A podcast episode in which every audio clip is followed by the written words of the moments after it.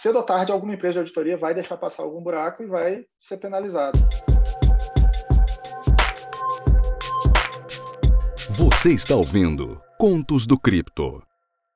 Bem-vindos ao Contos do Cripto. Se você está chegando agora, a gente fala aqui no canal de economia, blockchain e criptomoedas. A gente resolveu gravar um episódio especial hoje, juntamos o pessoal aqui de última hora para falar, porque a gente viu que hoje o assunto que viralizou no mundo de blockchain no Brasil foi a história da Certic, da viagem de Dubai, da Empíricos. Então, o que, que aconteceu? Né? A Empíricos é uma casa de análise de investimentos e eles têm um departamento especializado em cripto. E aí eles mandaram um especialista em cripto deles para um dos maiores eventos de cripto do mundo, o Blockchain Week em Dubai, e a, a Empíricos descobriu a existência de uma empresa chamada Certic. E falaram, recomendaram como um bom investimento e tal. E aí eu vi algumas pessoas comentando em redes sociais, né? Mas o que, que é essa empresa? O que, que ela faz? Então, para explicar para todo mundo que ficou curioso e talvez até para o time da Empíricos, o que é a Certic, que existe desde 2018, uma das empresas mais importantes do mercado de cripto, a gente convidou aqui o Rodrigo Ferreira. Ele é desenvolvedor de software há 25 anos, especializado em verificação formal de linguagem de programação, para contar um pouco para a gente que raios é essa parada toda de auditoria de código e tal. Então, Rodrigo, antes mesmo de eu apresentar o povo aqui do canal, conta um pouco aí para a gente do que, que você faz, da onde você veio, do que se alimenta, como se reproduz. Rodrigão, conta aí para gente. Primeiramente, boa noite. Eu queria agradecer o convite. Eu sou desenvolvedor de software, né, que é uma, um termo bem genérico, mas eu trabalho hoje em dia com desenvolvimento de smart contracts, principalmente para a plataforma da Ethereum compatíveis. Mas a, a, minha carreira inteira eu trabalhei com é, linguagem de programação, design e implementação, compiladores, e eu fiz um doutorado em validação formal de software, é, a base da Certic, da tecnologia né, e da metodologia que essas empresas usam, empresas de auditoria. Eu estudei no Brasil, fiz o doutorado no exterior, me especializei nisso. Legal, até abrir para o pessoal aqui, eu tive uma facilidade de conseguir chamar o Rodrigo de última hora para conversar com a gente, porque o Rodrigo é o responsável dos smart contracts na empresa que eu trabalho hoje, que é a Niftify, uma empresa de fracionamento de NFTs, então, liguei para o Rodrigo e falei, Rodrigo, ele, pô, Estevão, um dia corrido aqui, mexi o dia inteiro. Falei, não, bicho, vamos falar com a gente sobre esse assunto. Então, Rodrigo, obrigado mesmo por você estar aqui. Vamos agora apresentar o, o time da casa, né? Então, vamos lá. Eu sou o Thiago, é, eu sou educador, comunicador em blockchain e DeFi. Eu trabalho numa empresa chamada Public Mint como head de comunidade e comunicação. Fala pessoal, eu sou o Tim. Na verdade, eu trabalho com design há mais de 10 anos aí e agora estou usando as mesmas técnicas que eu usava para simplificar interfaces, para simplificar blockchain para as pessoas na internet. E eu sou o host do programa hoje aqui. Meu nome é Estevão e eu trabalho com marketing há 14 anos e agora migrei para trabalhar com marketing no mundo de blockchain. Então, vamos mergulhar direto nas perguntas. Rodrigo, conta um pouco para gente, uma, o que faz a Certic e se existem outras empresas famosas, importantes e com respaldo nesse mercado. É, eu devo mencionar que eu, eu trabalho com desenvolvimento de smart contracts e blockchain há quatro, cinco anos. Eu já trabalhei com várias dessas empresas de auditoria, entre elas a Certic, e outras que eu posso mencionar aqui que são conhecidas é a Consensus Diligence e a Trade-off Bits.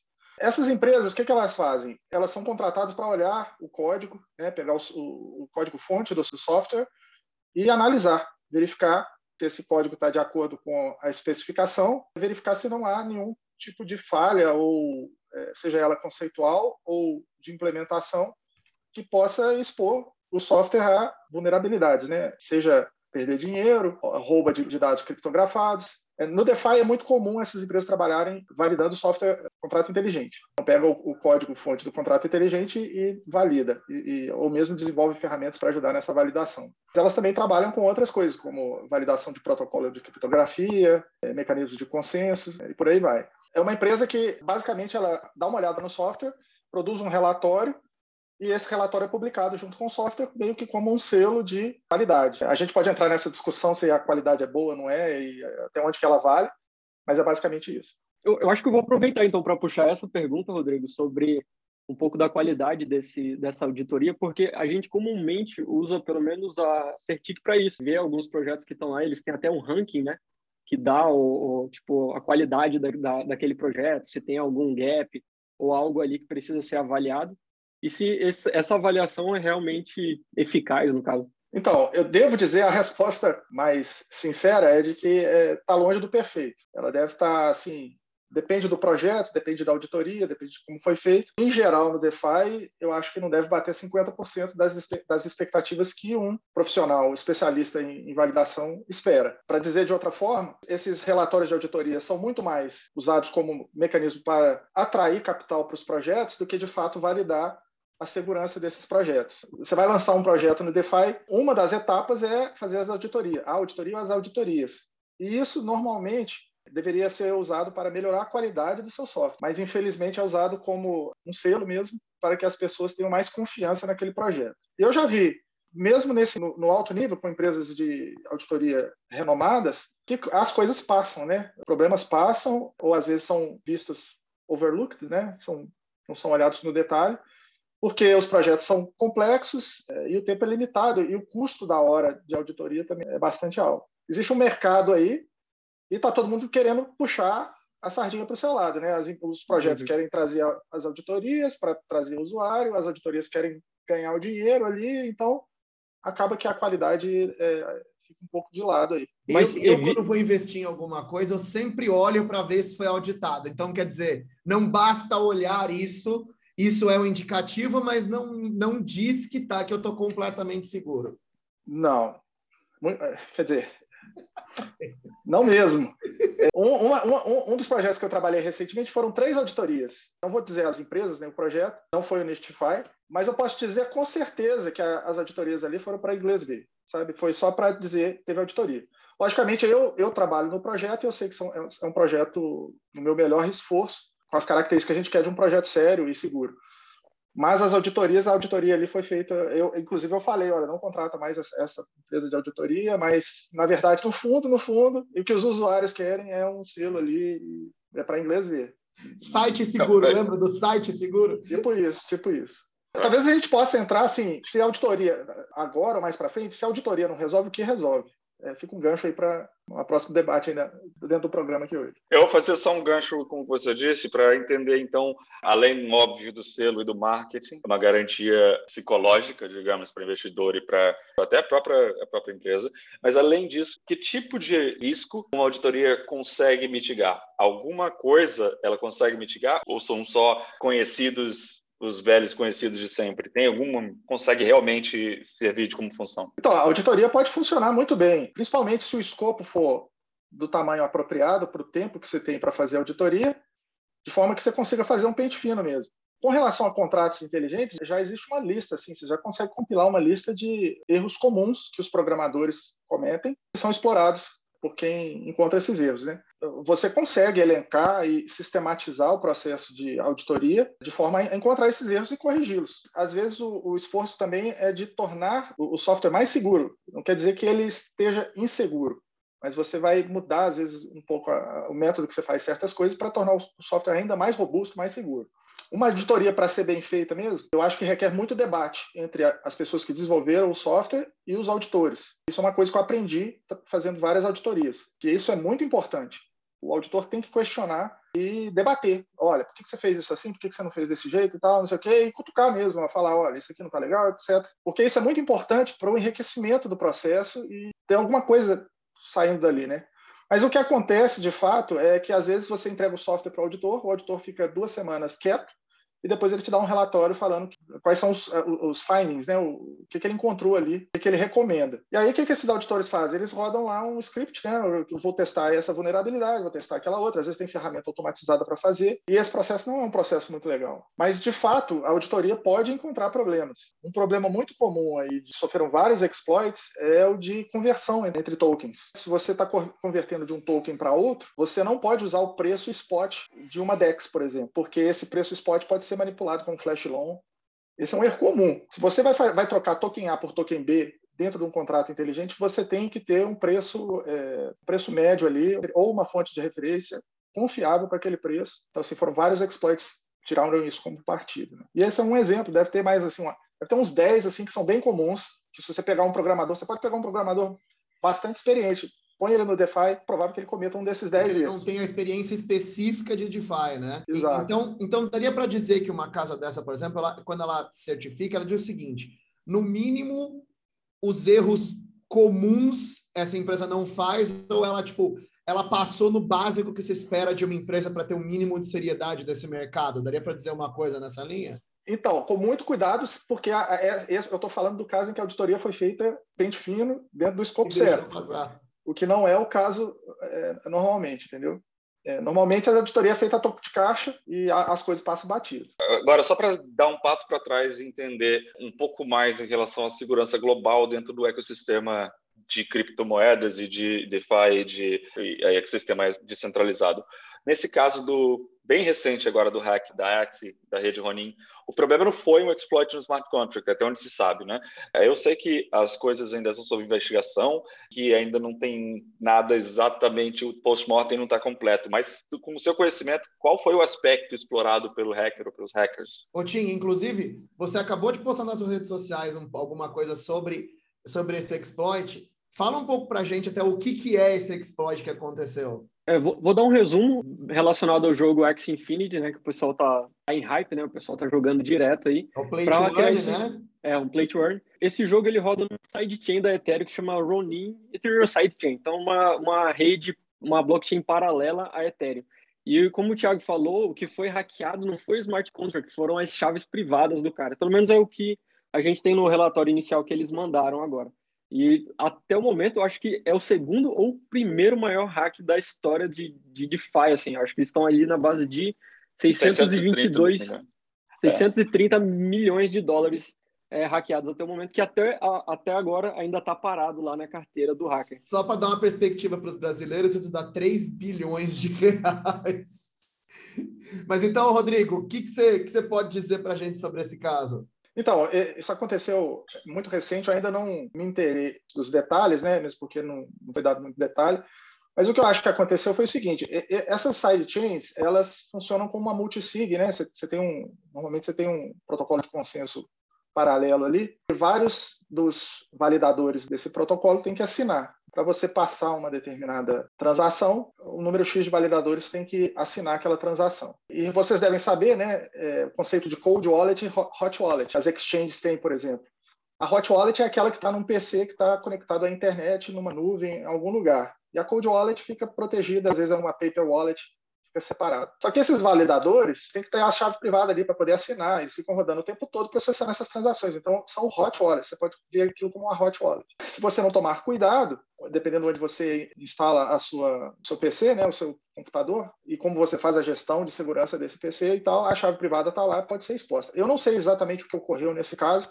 Eu li que é relacionado a um RPC da, da plataforma. Né? RPC é o protocolo de comunicação com os nodos de validação. Estava aberto lá, estava sem. Normalmente tem um custo para fazer essa chamada de RPC e, e estava com custo zero. Eles explicaram lá que foi a decisão anterior e eu não sei como isso afeta de fato o cara ter acesso à chave privada do nodo.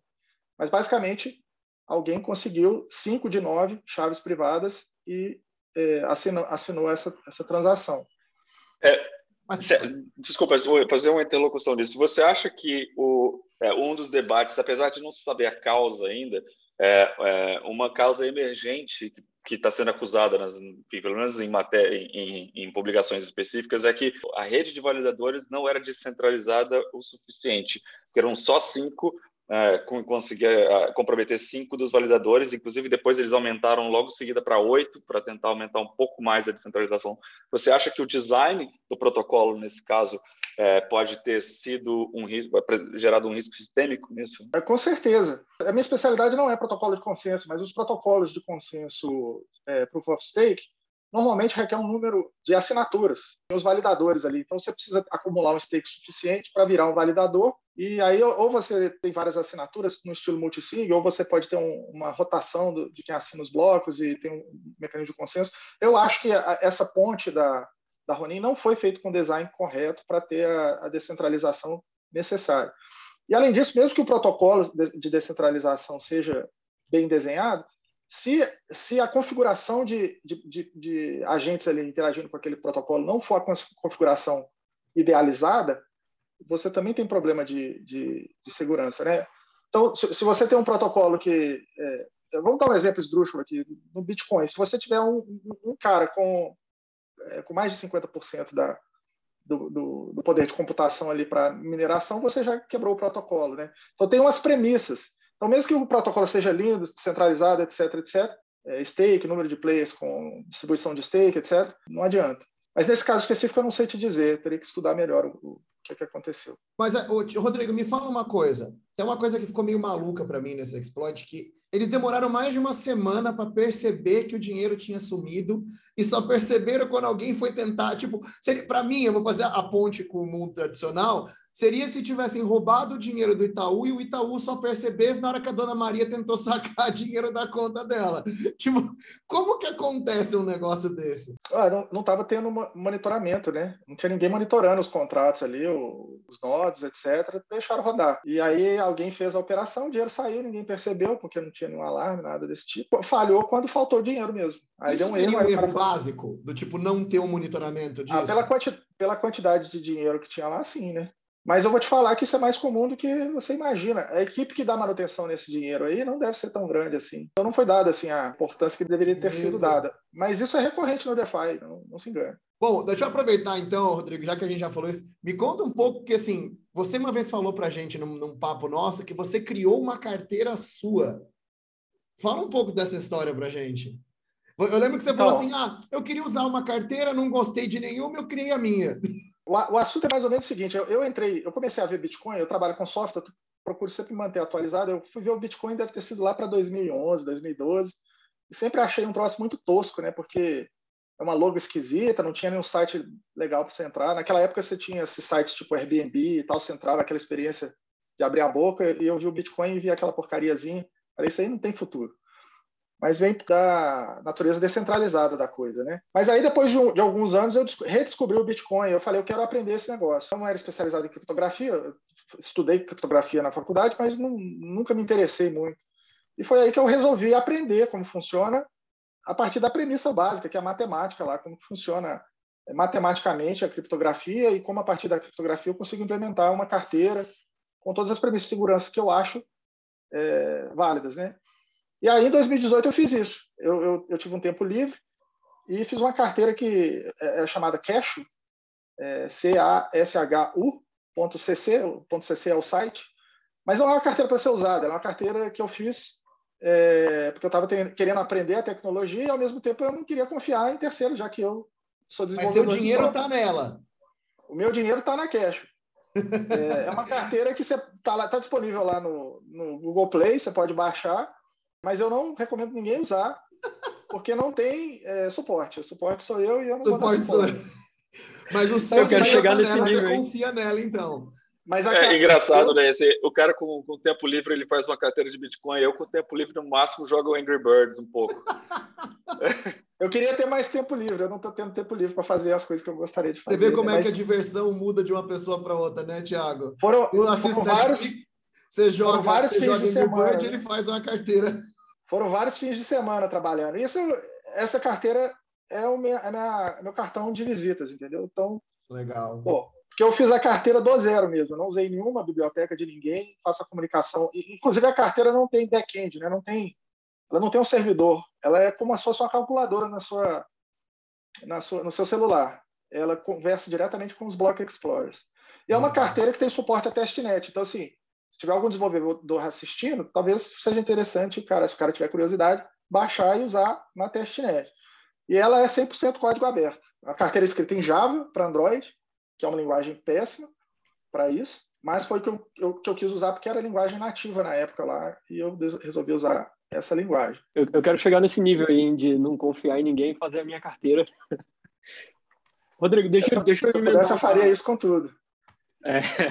Ultimamente eu tenho dificuldade até de pôr dinheiro no banco, viu? Porque no banco eles, eles viram e mexe bloqueiam a sua senha, né? Por motivo idiota. E para que, que eu tenho que mexer o... com banco, burocracia, etc. O, Rodrigo, deixa eu emendar uma outra pergunta rapidinho. É, eu acho até estranho a, a Empíricos não saber da Certic, né? Um dos motivos é porque eles estão envolvidos com várias coisas de é, de principalmente é, auditoria de vários projetos grandes por aí. Inclusive um que ficou bem famoso e deu até um, um bafafá foi a famosa Safe Moon lá. Quando saiu, uh, eles pediram para a Certic fazer a, Ô, Tim, a auditoria não fala de dele. Safe Moon que dói no meu coração. É, aí, ó. E eles deram uma nota super baixa para os caras. É, e aí, do, algumas pessoas estavam falando que eles não queriam pôr a mão no fogo por causa desse projeto. E a pergunta que eu queria te fazer é, é se uma, uma empresa de auditoria como essa, se elas, por exemplo, derem uma nota alta ou validarem algum projeto e, eventualmente, esse projeto sofrer algum hack ou algum, algum dano, a empresa de auditoria sofre alguma pena com isso? Normalmente não, não há nenhum no contrato de auditoria não há esse tipo de prerrogativa. O problema é que a auditoria ela perde a sua credibilidade, né? a empresa de auditoria. Então, você pode, você pode criar um ranking de empresas de auditoria baseado nos projetos e nos exploits e tentar navegar ali. Eu acho que é praticamente impossível você ser uma empresa de auditoria e não deixar passar nada. É bem difícil, porque os projetos são complexos. Mesmo é, projetos smart contract, né, que tem um escopo mais limitado, né, porque é uma linguagem, é uma ou duas linguagens, todo mundo é uma maquininha mais simples ali de a linguagem de programação e a, a máquina EVM né, da, da Ethereum é uma maquininha simples. Mesmo assim, não é uma tarefa é, simples. Cedo ou tarde, alguma empresa de auditoria vai deixar passar algum buraco e vai ser penalizado. O que eu recomendo, se, se alguém está desenvolvendo software aí, é, primeiro, contratar pessoas que têm experiência em desenvolvimento de, de contrato inteligente e que já passou por isso. Eu mesmo já passei por um exploit. Contratar redundância, outros é, engenheiros de software para revisar aquele código, além das auditorias. Coloca no pipeline, sacou? Tipo, passou por um, passou por dois, passou por três, né? isso aí vai aumentando a, a qualidade da, do que está saindo ali. Eu já vi projetos então, pra... que tem mais de uma certificadora, foi tipo auditado por XYZ, né? Se o projeto é grande e tem condição, tem que passar por isso. Eu vou levantar uma, uma questão. O que você disse agora tem uma semelhança enorme com o movimento open source, que é a redundância pelo número de olhos que estão ali. Você acha que um, essa é uma pergunta são, são duas em uma. Né? Um, qual é o futuro da indústria da auditoria? Se é que você vê algum futuro nela? E dois, esse futuro ou uma alternativa passa pelo aumento e empoderamento do, do, open source? É uma pergunta interessante. Com certeza. É, se você está não, eu acho que não faz sentido fazer auditoria de código que não é open source. Fica a dica aí para o TSE. Eu acho que se você vai fazer auditoria, porra, abre, abre o, o, o, fonte. E no caso do blockchain é aberto, né? Ninguém, eu não recomendo ninguém usar um, contrato inteligente que não esteja com fonte publicado lá no Etherscan ou no, né, no Explorer relativo àquela plataforma. Não faz sentido, né? Então, assim, o open source é uma faca de dois gumes da mesma forma que ele permite várias pessoas olharem e encontrarem ou não uma vulnerabilidade ali, ela permite que o, o cara que vai explorar, o hacker, né, consiga identificar, sabe, ele tem tudo que ele precisa para identificar um problema. Então, assim, quando um protocolo novo de DeFi é, é lançado, é prudente você não colocar muito dinheiro. Deixa ele maturar. Isso não é garantia de nada. Você vê o caso aí da Ronin, levou um tempo, né? Mas é, já é uma boa garantia. Eu acho que a maioria dos, dos exploits por erros básicos acontecem poucas horas, poucos dias depois do lançamento. Quanto ao futuro da auditoria, eu vou falar, eu tenho um pezinho ali, é uma, é uma coisa que eu gostaria, que eu queria que acontecesse com a indústria de software. Eu, eu tenho muita esperança que a indústria de software evolua. Hoje as linguagens de programação, elas permitem você capturar alguns tipos de erro antes de, é, o que a gente fala durante a compilação, antes de você rodar o programa. Você escreve o programa, e aí o compilador, né, que valida esse programa, ele te aponta erros. E já existe teoria para você trabalhar com compiladores que fazem essa validação mais avançada. Então, a minha esperança é que no futuro próximo aí surjam linguagens de programação baseadas nessas novas teorias. Isso significa que você vai conseguir escrever um contrato inteligente baseado numa especificação o compilador, né, o validador vai bater as duas coisas ali. Você vai estar tá transferindo esse, esse burden, né, essa, essa, esse fardo de validar e ter certeza, certificar que aquilo ali está funcionando, do seu código, da sua intuição, para uma ferramenta mecanizada que é o, o validador. Então, assim, eu tenho muita esperança que isso aconteça. A auditoria, do jeito que ela acontece hoje, ela é simplesmente foi um boom que aconteceu ali, é uma oportunidade de mercado mas ela não é sustentável. Poucas empresas competentes o suficiente para fazer auditoria, em, em, contrapartida são muitos projetos. E o DeFi cada vez aumenta mais. Né? Então, eu acho que não é sustentável a auditoria do jeito que a gente vê hoje. Mais e mais você vai ter auditorias de menos e menos qualidade. Rodrigo, primeiro assim, eu quero te agradecer muito por ter topado esse chamado de última hora aí, gravou do celular. Rodrigo, muito obrigado mesmo. Eu já falei com você que eu quero te chamar para a gente gravar um outro episódio. Você tem muito conhecimento para compartilhar com a gente. Então, eu vou pedir para o pessoal que está assistindo, galera, mandem aqui embaixo duas coisas, as dúvidas que ficaram desse episódio, né? Porque a gente falou bastante tema mais complexo hoje. E sugiram temas que a gente pode aproveitar o convidado aqui, o Rodrigo, para um outro episódio. Então, quem mandar o tema mais legal, a gente vai mandar uma, fazer, uma, fazer um convite para o Rodrigo, ver se ele topa vir gravar mais um episódio com a gente. Além é. disso, Estevão, o like, o subscribe, por favor, deixa aí com a gente um pouquinho, ó, aqui embaixo. Aquele que comprova que a gente está trazendo um bom conteúdo para vocês e tal. Né? Então, gente, muito obrigado pelo tempo. A gente espera que o conteúdo tenha sido válido. Mais uma vez, Rodrigo, muito obrigado pelo seu tempo. Assinem o canal, curta, compartilha, marca no Twitter a Empíricos para ver se eles aprendem um pouco aqui com o vídeo. E até o próximo vídeo do Contos do Cripto.